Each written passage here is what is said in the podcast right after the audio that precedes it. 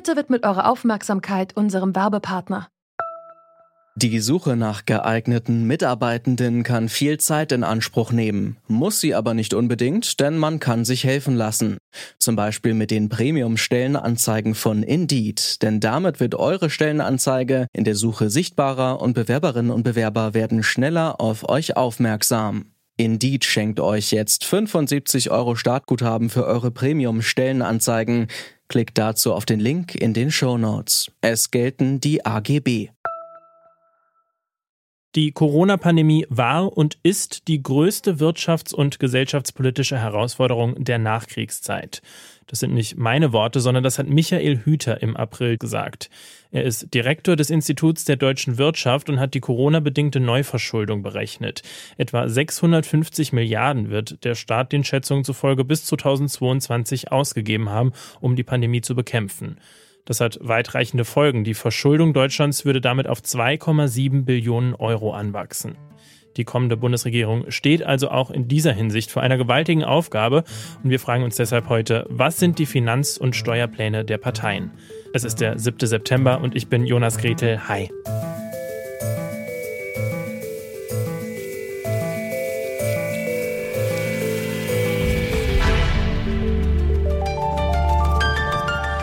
Zurück zum Thema. Die Corona-Pandemie hat das Land und seine Bürgerinnen und Bürger auch finanziell hart getroffen. Und die Ungleichheit ist während der Krise noch gewachsen. Reiche sind reicher geworden, ärmere Menschen ärmer. Um aus der finanziellen Misere herauszukommen, hat die SPD folgenden Plan. Viele Investitionen, die finanziert werden sollen, vor allem von wohlhabenden Bürgerinnen und Bürgern, wie Jessica Rosenthal schildert. Sie ist Bundesvorsitzende der Jusos. Wir haben eine immer größere Differenz zwischen denen, die viel haben und denen, die wenig haben. Von daher ist es, glaube ich, auch Auftrag des Grundgesetzes, wenn man sagt, Eigentum verpflichtet, dass es zum Beispiel eine Vermögenssteuer gibt, dass wir über die höhere Erbschaftssteuer sprechen, dass der Spitzensteuersatz steigt, äh, dass wir eine Finanztransaktionssteuer brauchen. Also da sehe ich durchaus, dass wir sehr konkrete Vorschläge darin machen, wie wir das finanzieren wollen. Im Übrigen anders als andere Parteien, die immer nur sagen, sie wollen ja auch diese ganzen Investitionen, aber gleichzeitig noch die Schulden zurückzahlen und äh, gar keinen mehr belasten. Ähm, deswegen de denke ich, dass wir da schon ziemlich ehrlich sind. Die FDP hat dann einen anderen Plan. Sie möchte keine weiteren Schulden aufnehmen, sieht von Steuererhöhungen ab und will dennoch viel Geld ausgeben. Jens Teutrine ist Bundesvorsitzender der Jungen Liberalen und ihn habe ich mal gefragt, woher das Geld denn dann kommen soll.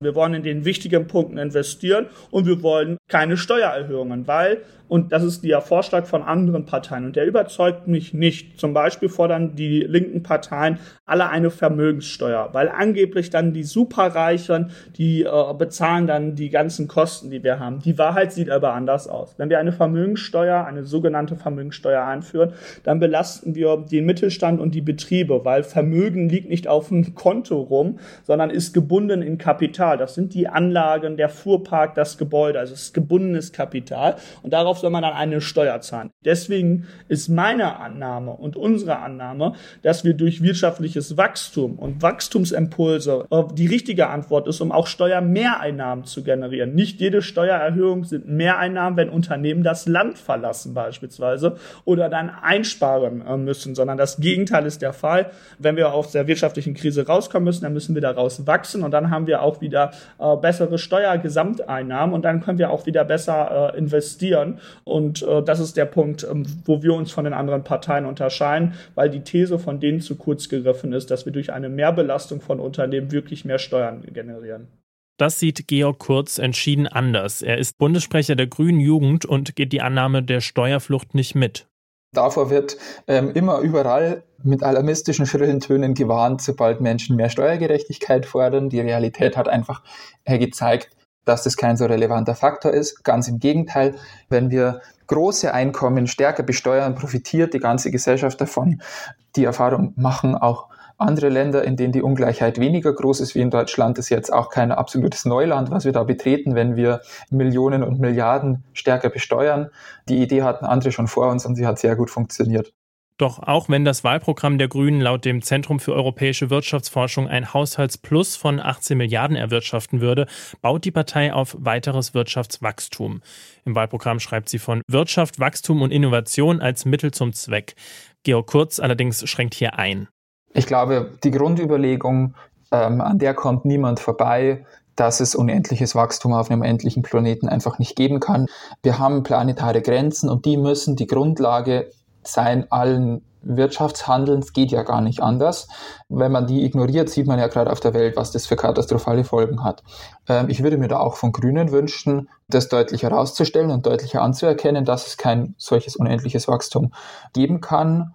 Vor allem aber, wie gesagt, und da bin ich ganz auf Linie mit dem grünen Wahlprogramm, heißt es eben in sehr konkreten Schritten eben gesellschaftliche Bedürfnisse in den Mittelpunkt zu rücken, statt Profite und dafür zu sorgen, dass wenn Wirtschaftspolitik gemeint ist und wir Wirtschaftspolitik machen, das bedeutet, die Beschäftigten in den Betrieben, die, die die Profite erwirtschaften, mehr davon bekommen und nicht mehr alles mit denen heimgeht, wie es bisher ist, mit denen, denen der Betrieb gehört oder die die Firma besitzen. Die Union dagegen steht mit ihren Steuer- und Finanzplänen deutlich näher an einem Weiter so als an einer Neustrukturierung. Im Wahlprogramm schreiben CDU und CSU, dass auch sie neue Schulden- und Steuererhöhungen ablehnen.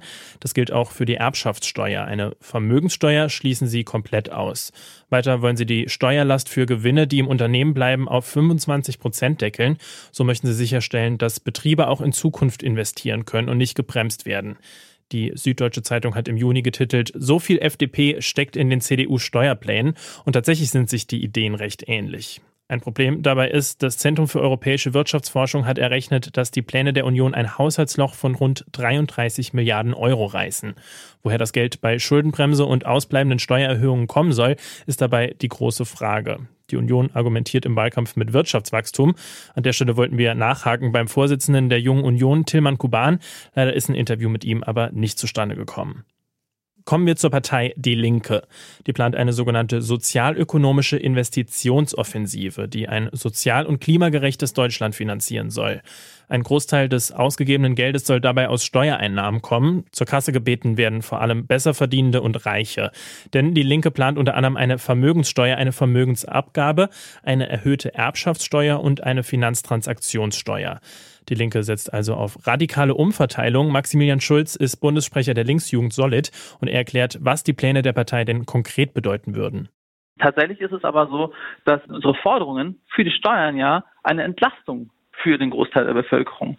So, das heißt, es ist bei uns eher eine Umschichtung. Ne? Also ähm, indem eben, eben kleine und mittlere, also auch mittlere Einkommen entlastet werden und in größere Einkommen belastet werden und Kapitalertragssteuern etc. eingeführt werden, haben wir es vor allem mit einer Umschichtung zu tun. Zahlen sollen also vor allem die sehr wohlhabenden Bürgerinnen und Bürger. Das Problem bei Steuern sieht Schulz aber eh woanders. Ich glaube, dass die große Problematik besteht ja eigentlich in der Steuerverschwendung. So. Also äh, allein alles, was an die Steuer da ähm, fabriziert, wie viele Milliarden da einfach in den Äther geblasen werden, das ist doch das, was übel aufsteht.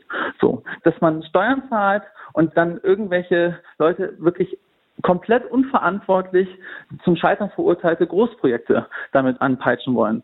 Wo es uns geht, ist, die sinnvoll einzusetzen, weil wenn wir jetzt einen sozialökologischen Umbau anstreben, das kostet natürlich. Und da muss man doch gerade Gelder dafür einsetzen, dass Menschen, die in dem Bereich der fossilen Infrastruktur arbeiten, nicht vergessen werden, dass die arbeiten können, dass die sich umschulen können, weiterbilden können. Und letztendlich ich hoffe, dass es uns wieder Stimmen bringt, aber ich stehe hinter diesem, diesem Steuereinnahmen-Ausgabenprinzip der Linken nicht, weil ich jetzt hoffe, oh, na, vielleicht werden wir jetzt mit mehr gewählt, sondern was richtig ist, weil es eben der Mehrheit oder der, der großen Mehrheit in diesem Land eben was bringt. Dass sich nach Corona wieder vieles ändern muss, da scheinen sich die Parteien einig. Was genau sich ändern soll und vor allem wie es erreicht und bezahlt werden soll, da scheiden sich aber die Geister. Während SPD, Grüne und Linke auf einen unterschiedlich starken Systemwechsel abzielen, der vermehrt von den Reichsten der Gesellschaft getragen werden soll, schlagen FDP und vor allem die Union einen anderen Kurs ein. CDU und CSU scheinen vor allem zu einer Wirtschafts- und Steuerlage vor Corona zurückkehren zu wollen.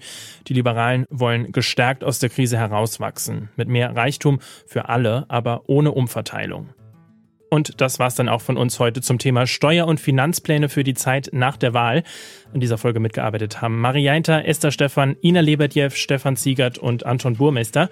Produziert wurde die Folge von Benjamin Sadani. Ich bin Jonas Gretel und sage jetzt Tschüss. Morgen begrüßt euch hier meine Kollegin Marianta und es wird um die Wünsche und Vorstellungen der Parteien für die EU gehen.